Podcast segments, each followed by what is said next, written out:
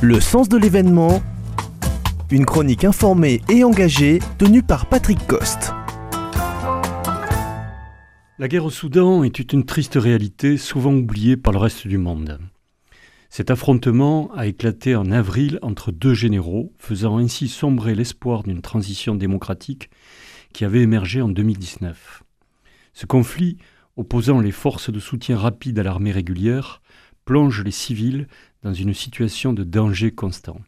Entre les bombardements incessants, les déplacements forcés de population et les massacres, cette guerre des généraux a engendré une crise humanitaire sans précédent.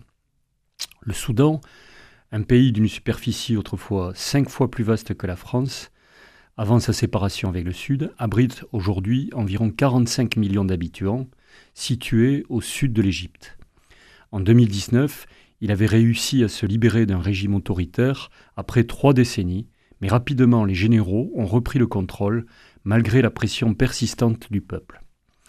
Cette tragédie a pour origine le renversement du pouvoir en 2019, mettant fin à un règne militaire islamique ayant duré 30 ans. Dès le début de la transition politique, les militaires ont gardé une emprise significative.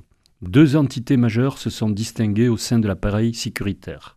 L'armée traditionnelle, et les forces de soutien rapide, qui sont des milices sur lesquelles le pouvoir soudanais s'est toujours appuyé pour les combats au sol et pour aller mener des guerres à la périphérie, ces dernières ayant été intégrées ensuite pour protéger le président depuis 2010.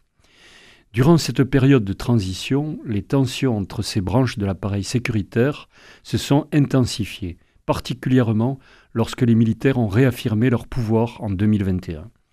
Les rivalités pour le contrôle du pays ont déclenché des affrontements, notamment concernant l'intégration des forces rapides dans l'armée régulière, provoquant ainsi une escalade de violence. Il s'agit d'une guerre entre généraux, loin de pouvoir être qualifiée de guerre civile, bien que la population soit prise en otage par ce conflit. Initialement neutre et appelant à la paix, la population a finalement été poussée à prendre parti après des mois de tragédie. Une élite semble soutenir l'armée régulière, tandis que les populations rurales se rangent davantage du côté de l'autre général. Cependant, cette division de la population ne prend pas la forme d'une guerre civile classique.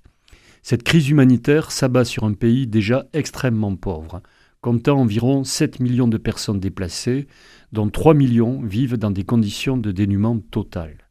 Les pertes humaines s'élèvent à environ 12 000 morts, faisant de cette situation l'une des pires crises de déplacement au monde.